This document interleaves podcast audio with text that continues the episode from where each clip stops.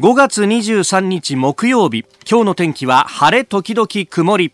ニッポン放送飯田浩司の OK! Cozy up!。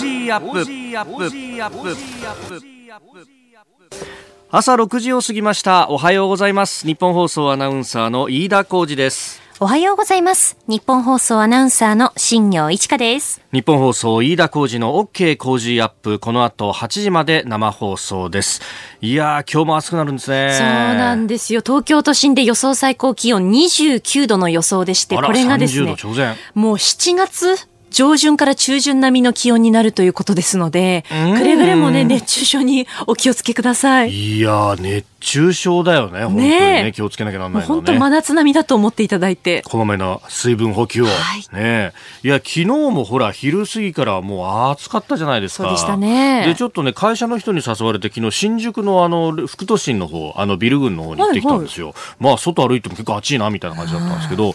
であの行ってきたのはですね NTT 東日本のソリューションフォーラム2019っていうやつへでえ。あの NTT っていうと昔のまああの電電公社ですからまあ電話とかそういうイメージなんですけどまああのそのノウハウを生かしていろんなことやってるよっていうのをこれ基本的にはあのおビジネス向けというかまああの B2B と言われる業者さん向けの、はい、企業向け。企業向けのおこれ展示セミナーというところに、まああのね、いろんなことを番組でも取り扱ってるからちょっと見てみない？なんつって言われたんですけど、これ面白かったのがさ、はい。もうその ICT と呼ばれるですね、まああの情報通信技術っていうふうに訳されますけど、まあいろんなものをネットでつなぐみたいな話だよね。IoT とかいろいろほらあの番組でも取り扱うじゃないですか。はい。で、あのどんなことができるのかっていうのを結構先進的に展示してて、ええ。いや、私ね、横須賀に住んでたんですけど、昔あの、昔とか今もあるんですが、横須賀の竹山ってところにですね、あの、通信研究所っていうのがあって、NTT の、はい。通研と呼ばれてたんだけどね、はいはいここはもう、昔からその、あの、先進技術で、例えばテレビ電話みたいなものを30年ぐらい前からずっとこう、研究したりとかして、1年に1回その、開放日になると、もう、なんか、夢の技術みたいなのがこういっぱい盛りだくさんでね、えーそこに行った覚え方があるんですけど、はい。なんかそこで出てたものが、もう今や、こんなあの、パソコン一つとかスマホ一つでできますみたいなことになってて、はい。い、や、30年の技術の進歩ってすげえなと思いながら。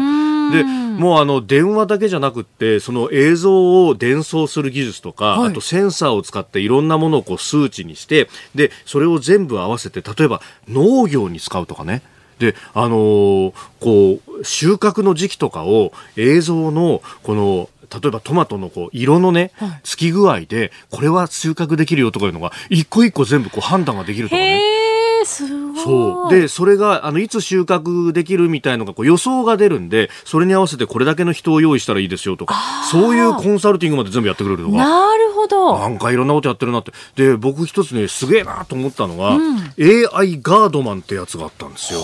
これはあの、AI カメラがですね、お客さんのこの動きとかを、こう、画像認識で全部やると。で、あの例えば、あそこにいる人はキョロキョロしてるから、いろいろこう、物を探してますよと、誰か人言ってくださいね、みたいなこう、アドバイスを、こう、お店員さんが持ってるスマホに全部飛ばして、で、ここにこういう人がいますよっていう。で、まあ、あの、ガードマンって名前がついてますんで、もちろん、あの、未然に万引きを防ぐということもできると。で、実際にね、その、あの、や、やってる様のデモを見せてもらったんだけど。すごいんだよ。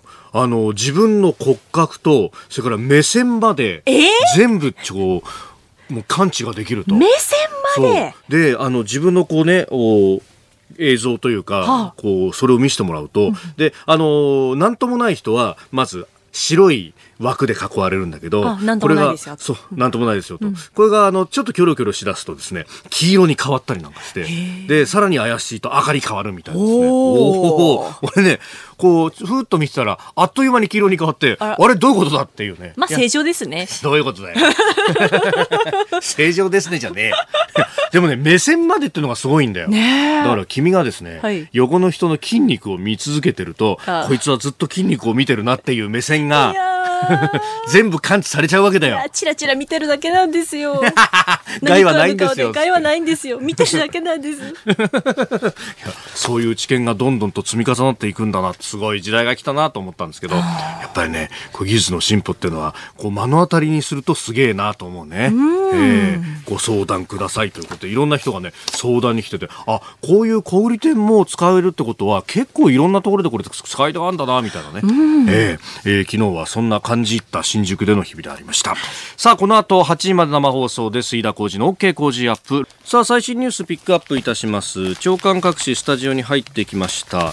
あのニュースでね、今、新業アナウンサーが読んでくれたニュースにもありましたけれども、パナソニックがファーウェイ向けの電子部品の、まあ、これ、えー、アメリカの金融措置を受けて、えー、措置の対象となる商品については、えー、取引中止するということがありました。まあ、これなど、あるいは、あ au やソフトバンクといっ、まあ、携帯電話会社もファーウェイ製の発売延期というようなあたり、えー、今日は毎日、それから産経、そして日経も一面トップで報じております。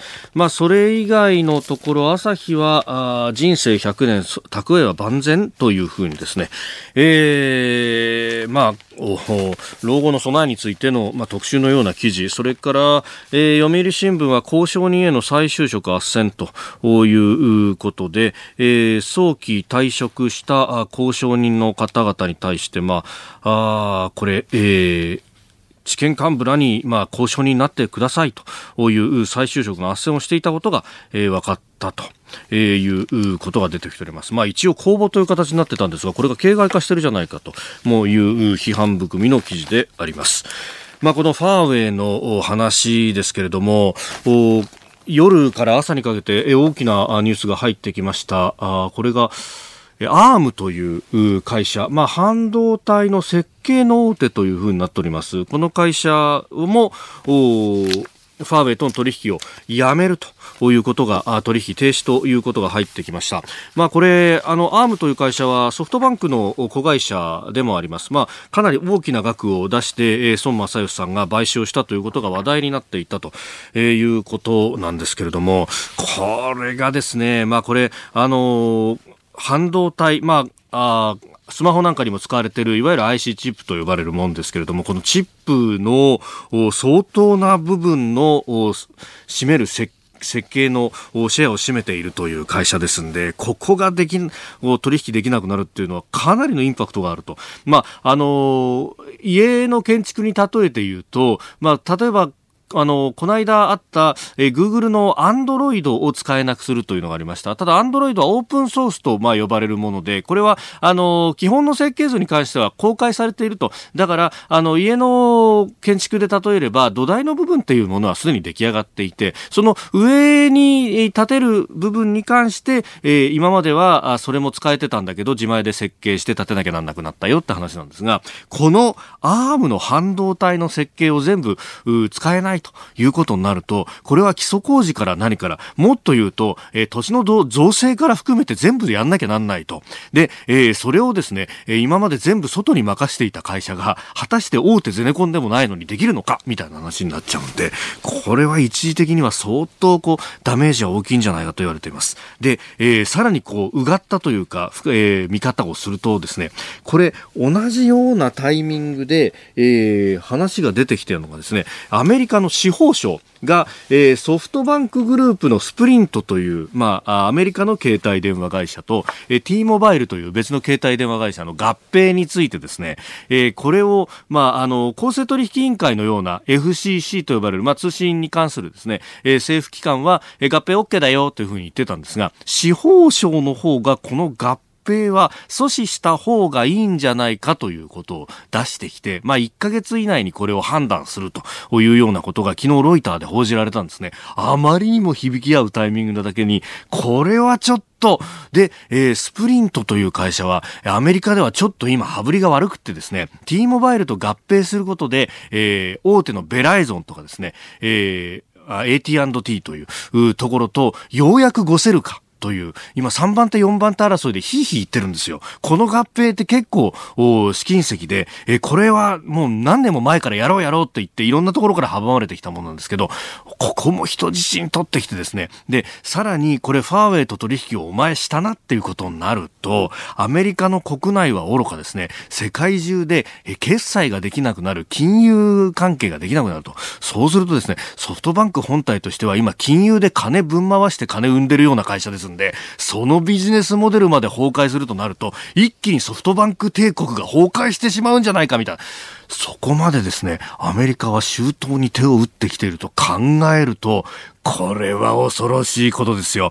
日本の各企業としても、これだから、あの、同じことを、これいろんなところで、パナソニックは今、いち早く手を打ちましたけど、自分の会社だって中国と少しでも取引していたら、もう、た、あの、対岸の火事でも何でもないということになりかねないと。なんだかですね、昔のあのソ連とアメリカの冷戦がとてもとても厳しくなった頃に、東芝機械という会社が、お前ソ連と取引しただろうって言って、ここも協定違反だって、えー、大いに叩かれたことがありましたよね。ああいうようなものを彷彿とさせるような時代にやってきたと。覚悟を決める時が来たような気がしますね。えー、ご意見お待ちしております。メール COZY コージアットマーク 1242.com です。あなたの声を届けますリスナーズオピニオンです。ニュースに対するご意見をお待ちしております。今朝のコメンテーターは明治大学准教授で経済学者飯田康之さんです。取り上げるニュースですが、まず昨日4月の貿易統計など指標が出ましたんで、それについて、それからこのファーウェイとの取引停止相次ぐというところで半導体設計大手のアームについても解説をいただこうと思います。えー、さらに、えー、今日から欧州議会、EU ヨーロッパ連合のえー、議会選挙の投票が開始されております、えー、そしてキーワードトランプ大統領警護。いよいよあさって週末やってきます、えー、それから日米貿易交渉について事務レベル協議が、えー、行われております。これについても伺いましょう、えー、ご意見お待ちしております。メールツイッターこちらです。メールアドレスは、コージーアットマーク 1242.com。アルファベットすべて小文字で COZY でコージーです。コージーアットマーク 1242.com。ツイッターは、ハッシュタグコージー1242。ハッシュタグコージー1242です。ご意見をいただいた方の中から抽選で3人の方に番組オリジナルの防災アルミブランケットをプレゼントします。いただいたオピニオン、この後ご紹介します。本音のオピニオンお待ちしています。あなたの声を届けますリスナーズオピニオンです。えー、ニュースについて様々ご意見もいただいておりますが、オープニングであの僕がね、えー、横須賀の竹山にある通信研究所って言ったんだけど、うんはい、ああれ、のびじゃなかったですかっていうですね、えー、いろいろ指摘をいただいております。はい、あの、多分今はのびなんですよ。で、僕、ガキの頃はですね、竹山というところの方からしか、なんか、あの、行けなかったんだよ。あの辺の地名がまだね、竹山だったと思う。僕はだから竹山の通研っていうイメージ。すいません、本当あの、ローカルな話で大変恐縮なんですが、ええー、だったよな。でね、結構いろいろいただいてまして、ライさんツイッターです。電電工事社横須賀通信研究所。私の父の勤め先でした。えー、携帯電話の研究とかやってたようで、そうそうそう、昔の携帯とか見た。えー、たまに試作品と思われるものを自宅に持ち帰っていました。今じゃかなりまずい行為に思えるんですがね、と。昔はそういう牧歌的なところがあったんですね。えー、それからファーウェイについてもいろいろいただいてますね。えー、新宿区小石井さん男性の方メールです。なんだか世界中でファーウェイ離れが続いてますよね。それでもまだファーウェイは余裕の態度なんでしょうか、うん、余裕なのかどうなのかっていうのもねどうなんでしょう？まあそのあたりも今日はコメンテーター、えー、明治大学准教授で経済学者飯田泰之さん。まあいろいろこのファーウェイについても聞いていこうと思っております。ご意見お待ちしております。メール COZY コージーアットマーク 1242.com ですさあ、7時台はコメンテーターの方々とニュースを掘り下げてまいります。今朝のコメンテーター、明治大学准教授で経済学者、飯田康之さんです。おはようございます。おはようございます。まあ、まず端的に GDP 速報出ましたけど、はい、ご覧になっていかがでした？いや、あの、大変面白い現象ですよね。面白い。えー、つまりもう内需の軒並みダメなのに、うん、外需、しかも輸出も減ってるのに、ね、輸入の減りすぎで、えー、計算上プラスになるというね。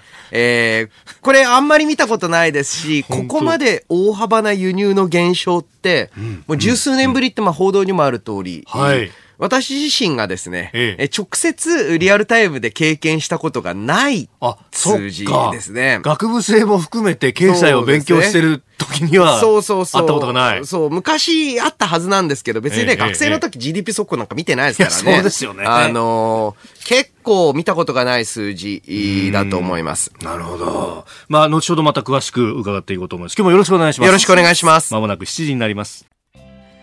リスナーの皆様にプレゼント働く人の心を育てる月刊誌「モラルビズ」300円今なら1冊無料で差し上げています。職場の風土を変えたい。上司や同僚部下との人間関係を良くしたい。ビジネス現場で直面する課題解決方法人間力を高めるヒントが満載。物を作るだけじゃつまらない。人を作る企業を応援したい。公益財団モラロジー研究所発行モラルビズ。詳しくは日本放送飯田浩司の OK 工事アップホームページのバナーをクリックモラルビズ5月23日木曜日時刻は朝7時を過ぎました。改めましておはようございます。日本放送アナウンサーの飯田浩二です。おはようございます。日本放送アナウンサーの新業一華です。あなたと一緒にニュースを考える飯田浩二の OK 工事アップ。7時台はコメンテーターの方々とニュースを掘り下げてまいります。今朝のコメンテーター、明治大学准教授で経済学者、飯田康之さんです。おはようございます。おはようございおはようごます。ざいます飯。田さんには番組エンディングまでお付き合いいただきます。では、最初のニュース、こちらです。4月の貿易統計、中国向け輸出不振で黒字額は9割減少。財務省が昨日発表した4月の貿易統計によりますと、輸出から輸入を差し引いた貿易収支は604億円で、3ヶ月連続の黒字維持となりました。しかしながら黒字額は前の年の同じ月と比べて90.3%の大幅減となっておりまして、中国経済減速の影響による中国向け輸出の不振や原油価格の上昇による輸入額の増加が影響したとみられております。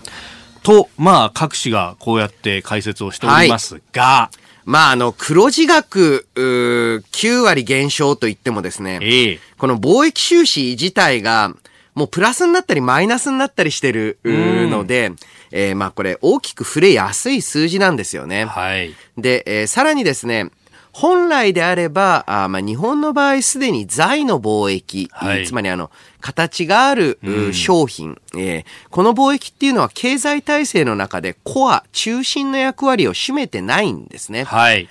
えー日本の場合ですと、一つはやはり経常収支。うん。えー経常収支っていうのは、こういった物の取引だけではなくて、サービスの取引。はいえーそしてもう一つは、投資の収益、んこういった部分を加味する、はいうだんだんですね、日本ってものづくりの国ではなくて、ええ正直に言うと、金貸しの国になってます。金貸しの国。はいはい。海外から稼いでる黒字の多くがですね、ええ海外に投資した、はいまあそういった資金からの配当であったうり、ん。そういった投資の利益というのが、海外と日本の関係でいうところの日本の稼ぎになってるんですうね。ん。で、えーこの体制ってもうお2000年前後から明確ですので、はいうんそろそろみんな慣れようよ。それこそデフレで日本の中で投資しても旨味がなかった時にガンガン外に出たっていう。そうですね。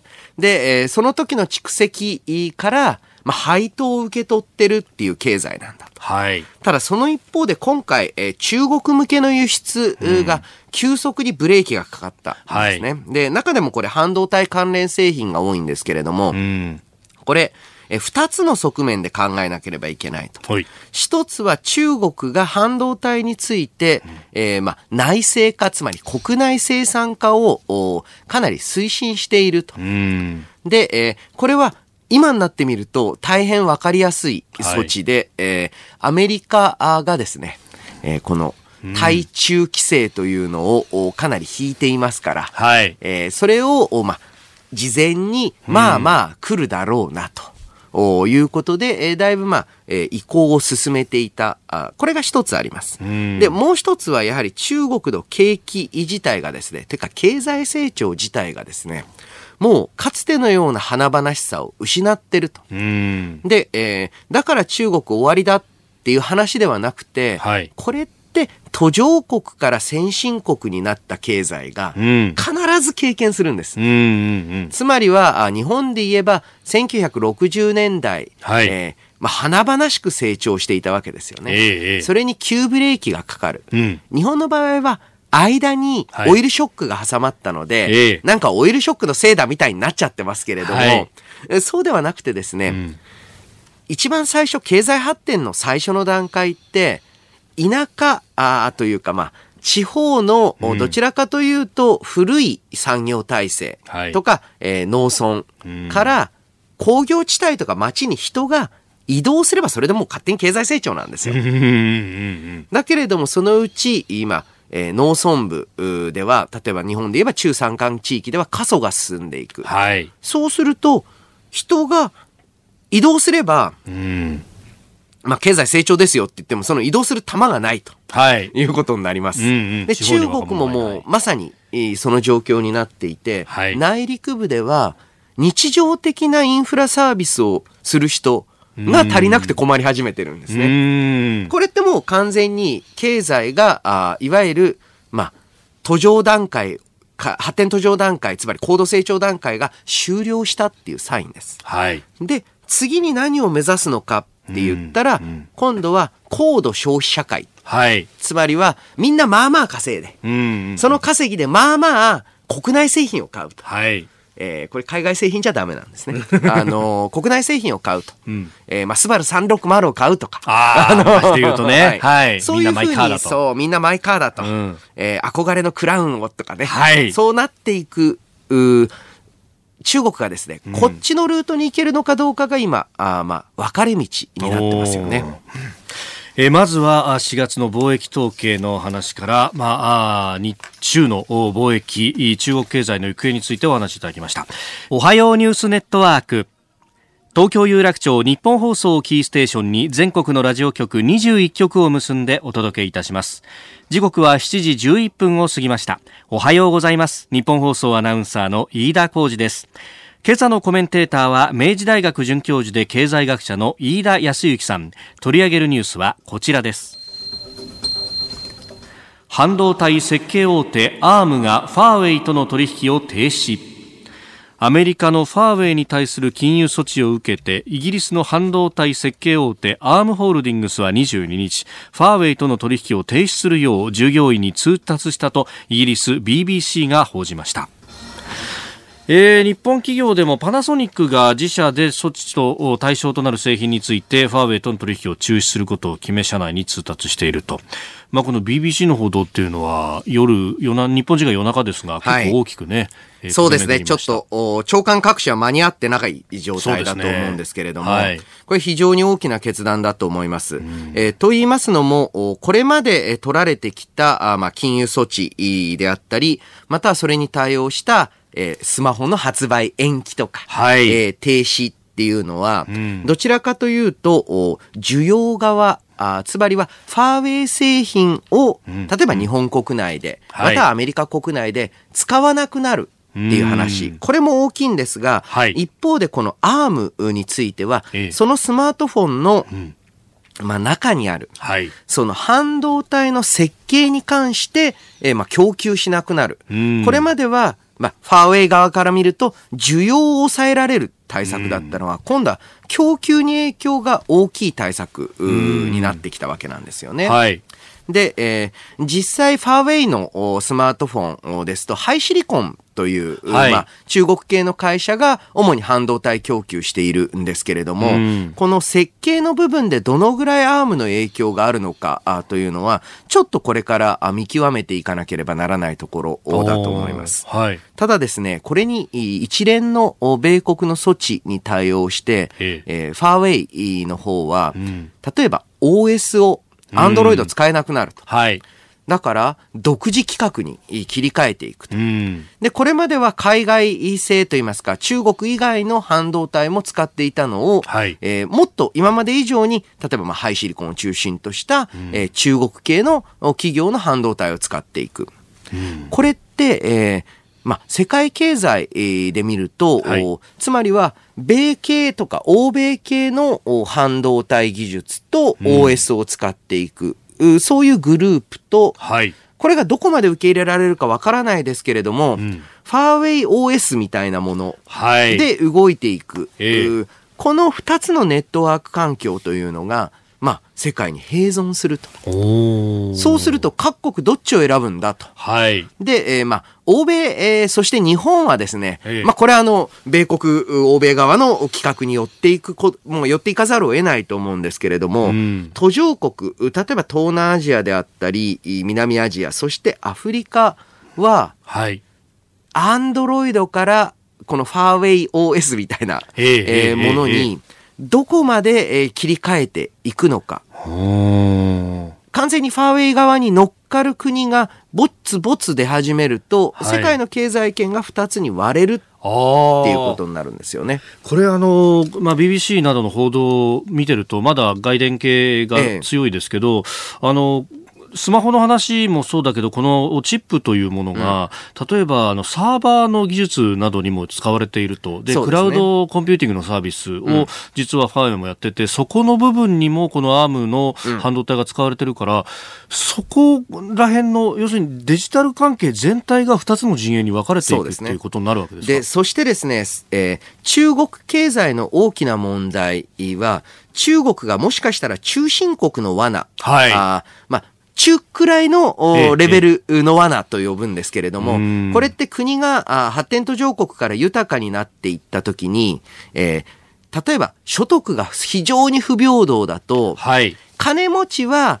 ガンガン稼いで海外の製品を買うと。んまあ、なんていうか、まあわかんない。あの、ベンツに乗ってロレックス買うみたいな。はい風になり、はいすごいあの、ベタですけれども。ええええええで、庶民はお金がないのでうん、大したものを買えないっていう二極分化が起きるとはい、その国の経済ってそこで止まるんですよね。ああ、海外のものを買うってことは、その分、流出しちゃうってそうことですねになるわ。けですから、まあ、ある意味、海外から稼いで海外に使うんですから、ええもうなんか国内関係ないじゃないか。これ南米がハマった罠なんですね。ああ、なるほど。で、えー一方で、えー例えば日本の場合は、いええそこで、えー所得、まあ一億総中流なんて言われた時代もありましたけれども、ええええはい海外製品を買うほど、特にあの海外の高級品を買うほどではないんだけれども、うん国内の商品をたくさん買うっていう消費者が生まれて、国内経済が。今回のお一連の金融措置で様々な技術、はい。ってことは儲かる部分っていうのを、えー中国は内製化していかなきゃいけない。これはまああの、自主的な選択じゃなくて、えー国内生産を強制されたわけですよね。はい。これがどっちに転ぶかは正直私わからないと思ってます。むしろ中国国内で中産階級を育てるはい機会になるかもしれない。なるほど。これそうするとですよ、昔あった関与政策っていうものがアメリカだったじゃないですか。中産階級が育つぐらいに経済が発展してくれば、その人たちが政治の自由も求めるようになるんだと。どうですか？そっちに行きますかね？いや、それはいかないと思います。これいかないですか？ええこれはですね、えー全くそのお考え方というのをええ誤っていて、うんあの、そういった民主主義的な価値観、はい。えーというのお自体が、あまあ、それほど重視されないと。例えば、あこれはですね、えーまあ、典型的にはシンガポールかもしれないですけれども、なるほど。あの、経済は経済、ええ政治は政治で勝手にどうぞっていう方向に進む可能性も十分あるんですね。ん。ですから、ちょっと、まあこれあの、欧米のインテリ、そして日本のインテリ、はい。その亜種である日本のインテリにもはい。ありがちなんですけれども、ええ。世界が何か単線的なはい。発展段階みたいなのがあうんうんるかのように言うんですけれども、ええ。どの国もはい。欧米っぽくなっていくわけじゃねえんだぞと。えーそれをね、ちょっと意識した方がいいですよね。えでは続いてこちらのニュースです。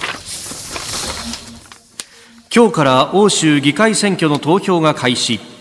EU ヨーロッパ連合による5年に一度の欧州議会選挙の投票が日本時間今日からイギリスとオランダを皮切りにスタートいたします、えー今回はイギリスの EU 離脱や移民の流入問題など EU の将来を左右する重要な選挙と言われております、えー投票は EU 各国で26日まで行われ早ければ最終日深夜にも結果が判明する見通しです。まあこれ、あの、一方である意味民主主義であるとか、そういう平等とかの極地がヨーロッパ連合だったはずなんですが、はい。えらいきしんでますね。はい、そうですね。えーこれは、まあ、いわゆる、うまあ、欧米型のエリートリベラルうはい。とか、まあ、あうん。の、まあ、トマ・ピケティのええ言い方を使うならば、バラモン左翼っていうんですけれども。翼、、新刊ですか、えーこのバラモン左翼のですね、はい。えー悪いところというのが非常に出て、えーいるんだと思いますね。つまりは、国際間で、えー国境の垣根をなくして、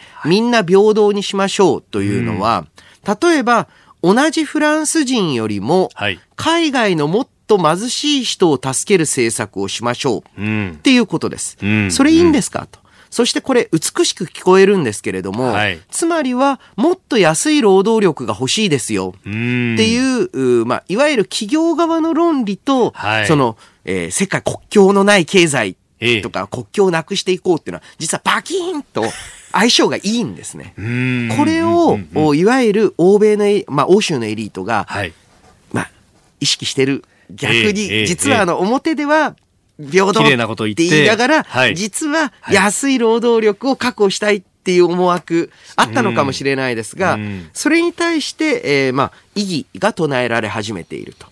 で、えーこれ日本国内での報道も非常に問題だと思うのは、はい。えー EU に懐疑的な勢力のことを、ええ。ー何のためらいもなく極右勢力と、はい。ポピュリズム、大衆迎合勢力って書いてるんですね。うんうんいやいやと、えー欧州に懐疑的なら極右って言っちゃったら、はい。これって多分あの、多くの人にとって、えーその、欧州会議勢力っていうのを、あまあ、EU 会議的な勢力っていうのの性質を見誤らせて、うんえーいる。うんえー実際には、いやいやと、はい。所得分配とか、助け、えー合いって最初に、まあすごい、えーナショナリスティックな、同じ丸、何々人だから、はい。助け合おうぜうんっ。ていうのが、やはり、えー結局のところ基礎になってるんですね。はい。この実はナショナリズム、同じ何々人じゃないかうんっていうのこそが再分配、えーつまりはお金持ちから税金を取って貧しい人を助けようっていうはい。選択、うん。これの一番のバックボーンじゃないかっていう、まあ、政治学的なあ研究も増えてきています。うんうんだから、グローバリゼーションとか、または国境なき何々っていうのが、本当に美しいことなのかっていうのを、ちょっと今、世界的に振り返らなきゃいけない段階に来てるんじゃないですかうね。ん再分配っていう話になれば、これは実は左派的な政策ですもんね。そうなんですそうなんです極右じゃなくて、左派でも EU 会議論は出てるわけですからね。そうなんです、そうなんです。むしろ分配に一生懸命なのは、んどちらかというと、右寄りの政党、保守寄りの政党だったりもします。えおはようニュースネットワークでした。7時27分になるところです。今朝のコメンテーター、明治大学准教授で経済学者、飯田康之さんです。引き続きよろしくお願いします。よろしくお願いします。続いては、教えてニュースキーワードです。トランプ大統領警護。あさって25日からアメリカのトランプ大統領来日に伴い、警視庁は26日の大相撲観戦やドローン対策、空港対策など都内各所で警戒を強化しております。令和初の国賓への警護として万全の体制で臨む構えです。まあ、あの、ドローンについてのね、はいえー飛行が、あについてが昨日はあ結構ニュースになってましたけれども、まあ、あはゴルフ場であるとか、はい迎賓館であるとか、あるいは、えー海上自衛隊の横須賀の基地であるとか、うんなんか当たり前だろうと思うことが、まあ、それはそうですよねやってなかったん。だっていうね。いや、本当ですね、今回の、おまあ、国賓待遇での来日もそうなんですけれども、はい。これからあ日本国内、えー、様々な形で、えーこういった国際的なイベントが行われていく。まあ、あの、例えば、まあ、この後、大阪でも、はい。G20 G20 がありますし、うん。えーそして、えーまあ、来年はオはい。リンピックでございます。えーこの国内での警護体制っていうのは、万全を期す必要がある。だからまあ、こういった機会で、もちろんあのトランプ大統領自身の警護も重要なんですが、はい。フルスペックのお対テロお防止制度っていうのを動かして、で正直ですね、もちろんあの、各関係部署、すごく訓練はしてるんですが、はい。うん訓練は訓練っていう側面はあるんですよね。はい。やっぱり実際の警護というのをええ徹底して安全、えー確認っていうのを進めていくことを通じて、その日本のテロ防止、はい警護というのを万全なものにしていかなければならない。んえー正直ですね、えー日本国内の、まあ、セキュリティとか、はい見ていて感じるのは、例えばですね、私自身、えーちょいちょい霞が関でえー仕事をしているんですけれども、はいその霞が関の出入りを見るだに、はい。ん？大丈夫か？これ？って思ううん建物とかあるんですよね。はい。で、私なんかどうでもいいですよ。いえいええーだけれども、その建物に大臣いたりしますからね。まあそうですよねうん。確かに、それこそあの、手荷物検査一つとっても、やってるところが、あーあまり見ないっていうね。そうなんですよね。ええなかなかあの、やはりですね、こういったところを、ただ全部で、全部の箇所で全ての人を、はいえー手荷物検査してたら、これは今度は、ねあビジネスうんを大きく損ないます。うんじゃあどういう体制にしていくのか。あはいつまりは、えービジネスであったり人の流れを阻害せずに、どの程度安全性を確保する方法があるのかについて、実証実験を続けていかなければならないと思うんですよね。いあー。やーしかし今回ははい、もう大接、グレート接待みたいな、い。や、そうです感じですよね。ゴルフして相撲を見てっていうね。ええまあでも、これ、あの、かつて横浜で APEC が行われた時にも、あの、駅からゴミ箱が撤去されて、ええなんか不満不便だみたいなうん。文句も上がったりしましたけど、結局、安全を担保するためには、ある程度の、こう、不便みたいなものも、受け入れなきゃなんない部分だってあるぞっていうのを、そうですね。で、えーさらに言うと、おそういった不便の中で、はいあれ？別に駅にゴミ箱なくても、こうすればいいじゃないかと。あーうんえーまたは安全性の高いゴミ箱、今あの、おまあ、都内を中心、またはあの近畿圏を中心にゴミ箱透明になってきてますよね。あ、確かにそうですね。うんであったりっていうふうに、だんだんとみんな工夫していくんですよね。そうか、透明であれば中身がわかるから、そこまであの、安全部封鎖しなくてもいいとかですうね。ん。あの、そういった形で対応策、うこれって、はい。え上が完全な回答を、こうやれば不便じゃないですよって押し着せても、はい。多分うまくいかないんですよ。なんか、あ各現場で、はい。うわーめんどくせえなあ、こうすればいいんじゃね？っていうのをはい。積み重ねていく、そういった試みが日本中で、えー始まる、ううん。そういったきっかけ作ってほしいですよね。それってでも結構イノベーションの元になったりとか、ちょっとした工夫って日本人好きなような気がするんですけど。そうなんですよ。あの、今、イノベーションっていうと、すごい新発明とか特許って思いがちなんですけれども、はい。えー実際に国の生産性を上げる中核になってるのは、そういうちっこいはい技術とか、工夫ですよね、技術っていうようり。ん。えーそういったものの組み合わせ、えーこれが生産性の核になってるんじゃないかと思いますね。え今日のキーワード、トランプ大統領警護でした。えーメール、ツイッター、ニュースについて様々いただいております。まあ、あのー先ほどね、えーファーウェイの話、そしてイギリスの EU 離脱などをお話しいただいたところで、バラモン左翼ということがありましたけれども、えーいろいろな反応が来ております。アバオアクーさん、ツイッターです。バラモン。宮下明先生のバラモンの家族しか浮かんでこない。これね、このバラモンの一族、バラモンの家族をですね、えー上げてくる人が結構いて、で、画像を検索してみたらですね、ああ、そうかと。お宮下明先生というと、先駆け男地獄そうですね。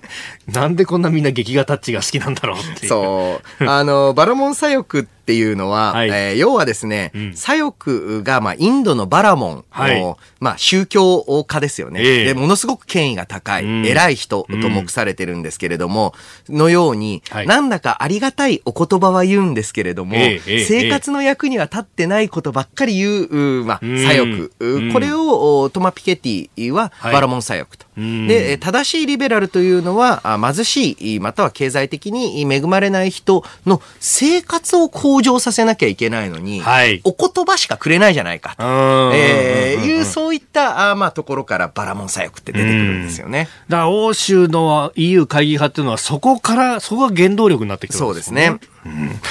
え時刻は7時42分です。お送りしております日本放送飯田浩二の OK 工事アップ。お相手、私日本放送アナウンサー飯田浩二と、日本放送アナウンサーの新業一華がお送りしています。今朝のコメンテーターは明治大学准教授で経済学者飯田康之さんです。引き続きよろしくお願いします。よろしくお願いしまいしますす。続いてはここだけニューススクープアップです。この時間最後のニュースをスクープアップ日米貿易交渉を事務レベルで協議。アメリカが日本に農産物の早期解放を要求。日米両政府は日本時間昨日アメリカ・ワシントンで貿易交渉の実務レベル協議を開きました。アメリカ側は TPP 環太平洋連携協定発行で農産物の対日輸出が不利になったことを問題視し関税の引き下げなど早期の市場開放を要求。それに対して日本側は TPP 並みの関税撤廃に応じるにはアメリカが自動車など工業製品の関税をすべて撤廃することが条件になると主張。依然として平行線のまま協議は終わりました。いや TPP 発行で不利になったって抜けたの？お前らやないかい そうなんですよ。よ。で、まあ、今回の、おまあ、トランプ大統領来日の際には、んあんまりこれ話題にならないのかなと思っていたり、あの、つまり先延ばしをはい。先にですね、えー例えばあのに、自動車に関する追加関税、措置、もう180日間延期するっていうふうに決めてしまったので、うん。交渉自体がまあ約半年、ゴうん。ールが先になってしまった。はい。だからこの事務レベル協議も、まあ、ええ。言葉悪いんですが、たるんできますよね。お互い自分の言いたいことだけ言うそう、と。締め切りだいぶ先に伸びたなってはいいうところがありますから。なんですけれども、んこれ、あの、まあ、米国側の担当者もですね、分かってると思うんですよね。ええだってええ TPP 抜けたからですよね。っ てあの全部決まってたのにねっていう。そう。で、そうするとですね、このはい日米交渉の場合は、どういうふうに、まあ、えーまあ、実を取るのか、あはい重要で、えトランプ大統領としては、ここで TPP を抜けたけど、うん TPP より有利な条件を獲得できたぞってはい。言いたいわけですよね。国内向けに。ええうんどういう花の持たせ方をするのかっていうのを、まあ、一生懸命考えてるところだと思います。例えば農作物の関税なのか。じゃあうん、農作物の関税で TPP よりも踏み込む部分、えーそういうところで、かつ日本国内の産業にはい。影響が薄いのに、アメリカ側では、お、譲ったじゃねえかと見える。はい、ええええええ。で、芸術作品ですね。そう、芸術作品ですよね。これってやっぱりあの、交渉の面白いところだと思うんですけれども、どういう花の持たせ方をするのかっていうのを、はい、これ、まあ、正直、日米の事務レベル、双方で考えてるところだと思います。えー、この交渉で、えー、米国側が実を取るっていうのは、はい。はっきり言って難しいので、ええ。で、実を取りたいのであれば最初から TPP 抜けないっていうのが、ええあの、ええ正しい選択ですから、はい。えーまさにあの、こういった形でもう大統領選が動き始めてるんだなと思います。うん。で、えーこのアメリカのトランプ大統領の一連の施策というのは、実は非常に重要な意味を持っていて、はい。えーもう一度、おまあ、グローバル経済じゃなくて、えうんー自分の国の経済っていうのを第一に考えて行動する。うんこれをアメリカが始めた。はい。で、えーその影響は大きいと思うんですね。うん例えば、あこういった、まあ、ある意味で言うと自国中心主義みたいなのは、えー極右だとか、はいポピュリズムだというふうに言われていたんですけれども、んえートランプ大統領を極右でポピュリズムだっていう声は、だんだんと、おはいまあ、使われなくなってきましたよね。そうですね日本国内の報道では。うんそれと同じで、こういうのも一つの選択肢だ。それが正しい選択肢かと言われると、はいえーそれは話は別なんですけれども、うんえー十分にあり得るう方向性なんだと、うんえーいうのを考えていく必要がある。ですから、これからの、おまあ、海外との、おまあ、経済交渉において、はいえー自由貿易の価値というのを、まあ、あまり高く評価しないアメリカというのが。うん。じゃあそういった中で日本はどう立ち回るのかって言ったときに、これは全くの試験というか、私の意見なんですけれども、ええ。えー私自身はですね、物についてはもっと自由にしていいと。物は自由にしていい。はい。た、だ、人の動きについては、しっかりと止めていかなければいけない。えーこれ、えーこの組み合わせが実はベストミックスなんじゃないかなと思ってるんですよね。ああ、そうすると移民であるとか、外国人からの労働者とか、そういう話にはなってくるんはい。ですね。それはやっぱりハードルを設け、うんその一方で、えー貿易、えー商品については、はい。えー自由貿易体制っていうのを維持する。うん。これがちょうどいい国境の高さなんじゃないかなと。えーこれは結構、おまあ、日本まあ、かつてはやはり貿易で栄え、今は、えー、まあ、国際金融、つまりは海外に投資をして、その収益が主な収入源の国であります。はい、ですから、国境をただ意味なく高くするっていうのは日本のためにも良くない。しかしその一方で、えー、移民であったり、そういった人の流れというのを、はい、まあ、引き起こしてしまうと、正直ですね、移民政策で成功した国ってないんじゃないですか。あアメリカか。あ、まあ、アメリカですか。あのー、まあ、なんて言ってもね、えー、ピルグリム・ファザーズからの移民は、そうあの成功したからアメリカがあるわけなんですけれどもっていうぐらい、実はレアケースなんだと、えー、そういったところを注目しなければならない。で、えー、まあ、今日はちょっとこのグローバル化の話題が多くなりますけれども、はい、国境をなくしてみようというのは、うん、えー、聞こえがいい一方で、はい、えー、日本の労働者と、まあ、具体的に出すと、例えばミャンマーの労働者が平等なんですよと、はい、平等ということは賃金が同じということですよ、っていうのにつながるんだっていうのをどっかで頭に入れておかなければならないと思うんですよね。底辺に向けての競争になってしまうと。そうなんです。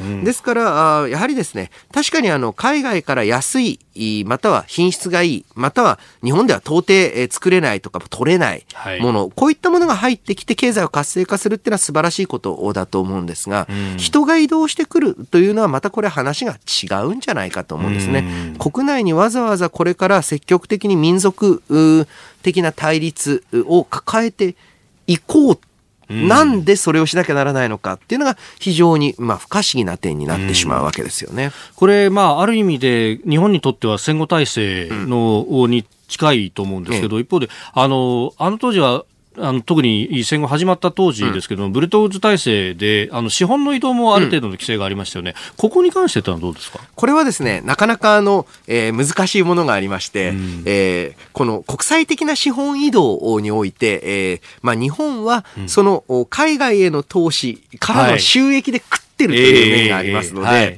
ですからむしろ財と、まあ、商品ですね、うん、物と金は動かすと。うん、人は、えー、ちゃんと国境線で、えー、はい、まあ、移動を区切ろうと。えー、まあ、これはまあ、単に私の主張なんですけれども、どうもその全部壁を作る。っていうの側と、はい、全部フリーにするっていう側の対立になっていて、いやいやベストミックスあるんじゃねえのって思っちゃうんですよね。え今日のスクープアップ日米貿易交渉の話から、まあ、あこの先、えー、世界の経済どういう動きになっていくべきなのかというところまでお話しいただきました。えー、ポッドキャスト、ラジコタイムフリー、YouTube でも配信してまいります。番組ホームページご覧ください。あなたの声を届けますリスナーズオピニオン。まあ、今日は経済についてというのがいろいろ来ておりますが、えー、もうもうもうさん、えー、GDP、そして消費増税と、計算上のマジックなのに消費増税に神風が吹いたとも言っているという財務省、まるで全てがマイナスなのにと、大本営発表みたいなんですよね、うん、といただきました。まあ、なんといってもこう締め上げる緊縮の方にばっかりこう目が向いてる感じで、うん、これ、なあの、最近いろんな経済理論出てきてるじゃないですか、はい、今日も日経新聞に載ってましたけど、財政出動をもっとやることで、うん、あの経済を活性化させていくっていう、なんですか、MMT です MMT、現代金融理論。というふうに、え訳されることが多いんですけれども、はい、この MMT については、うん、あ非常にですね、批判側も誤解したまま批判をしていて、うん。はい、で、主張する側も、その主張している人によって、、えー、その内実が異なっていたりする。で、えー、本来であればしっかりとその MMT の元の論文であったり本っていうのを読んで、その内容を理解するとですね、そんなに、まあ、えー、大きな欠点があると私は実は思ってるんですけれども、あの、その一方で、ただとんでも理論ですっていう批判も、これまた当たらないと思いますね。うん。まああのね、財政出動して、まあ、景気を浮揚させるという意味では、うん、ある意味こう、ケインズの経済学であったりとか、うん、あるいは昔、日本がまさにやった、うん、あの経済のよく言われるのは理論的に言うと、えー、かなりオールドケインジアン、オールドだから悪いとは言わないんですけれども、えー、伝統的なケインズ経済学の理論というのにちょっと近い印象なんですよね。イメージとしてはじゃあ、あの、ケインズ理論というとニューディール政策みたいな、うん、いろいろ橋作ったり物作ったりしましょうみたいな。えー、で、その中でですね、えー、やっぱりあの、実はあの、ケインズ経済学って、えーどちらかというと、アメリカで発展したはい。タイプの、おケインジアンと、もう一つはイギリス、ケンブリッジとか、はい。アメリカ国内の一部の大学で発展したポストケインジアンって呼ばれうん。る人たちがいる。そのポストケインジアンはどちらかというと、えーケインズの原点に忠実だったりするんですけれども、そこからの、おまあ、理論的な影響というのが MMT 非常に強いんですね。なので、えーどこかあー懐かしい主張だなと思う部分っていうのもあるわけなんです。で、えーこの財政政策をめぐる議論はいをですね、この反緊縮、つまりはもうちょっと財政出してもいいんじゃないか、またはもうちょっとお増税、えー中心じゃなくてもいいんじゃないかっていう声、えー徐々に大きくなっています。はい。で、えーですからそういった中で、えーまあ、どういうふうに現実的な財政の姿っていうのを示していけるのか。はい。これが、あまあ、例えば批判する側も、うん。えーつまり財務省を批判する側も、もっともっと財政出動しろおだけではなくて、はい。このぐらいだったら出せるんじゃないんですか、うん。または、えー維持できるんじゃないんですか？借金を。っていうふうに、しっかりと、おまあ、数字で示していく、うん。う数字で示していくことで初めて現実の政策論争の、まあ、舞台に立てるうんと思うんですよね。えー単純にえー緊縮反対だけだと、はいふんふん、反対なんですね、で終わってしまう。うん具体性のある提案、そしてそれによって人を説得できる、まあ、政治家である、はいり有権者を説得できるような提案っていうのが、まあ、求められてるんじゃないでしょうか。え今日もたくさんのメール、ツイッターいただきました。どうも。ありがとうございました